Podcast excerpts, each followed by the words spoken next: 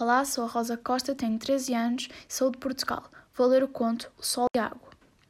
O rei tinha três filhas. Perguntou a cada uma delas, por sua vez, qual era a mais sua amiga. A mais velha respondeu: Quero mais a meu pai do que a luz do sol.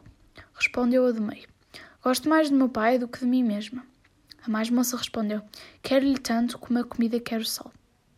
O rei entendeu por isto que a filha mais nova não amava tanto como as outras e pô-la fora do palácio.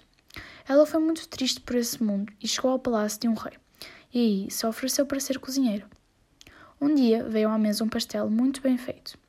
E o rei, ao parti-lo, achou dentro um anel muito pequeno e de grande preço.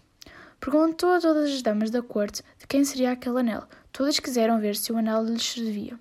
Foi passando até que foi chamada à cozinheira, e só a ela que o anel lhe servia.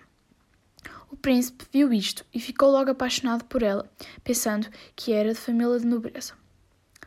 Começou então a espreitá-la, porque ela só cozinhava às escondidas, e viu-a vestida com traje de princesa. Foi chamar o rei e seu pai e ambos viram o caso. O rei deu licença ao filho para casar com ela, mas a menina tirou por condições que queria cozinhar por sua mão o jantar do dia do boda. Para as festas de noivado, convidou-se o rei, que tinha três filhas e que pusera fora de casa a mais nova. A princesa cozinhou o jantar, mas nos manjares que haviam de ser postos ao rei, seu pai, não botou sal de propósito. Todos comiam com vontade, mas só o rei, convidado, é que não comia. Por fim, perguntou-lhe o dono da casa por que é que o rei não comia. Respondeu ele, não sabendo que assistia ao casamento da filha. É porque a comida não tem sal o pai do noivo, vigiu-se raivoso e mandou que a cozinheira viesse ali dizer porque é que não tinha botado sal na comida.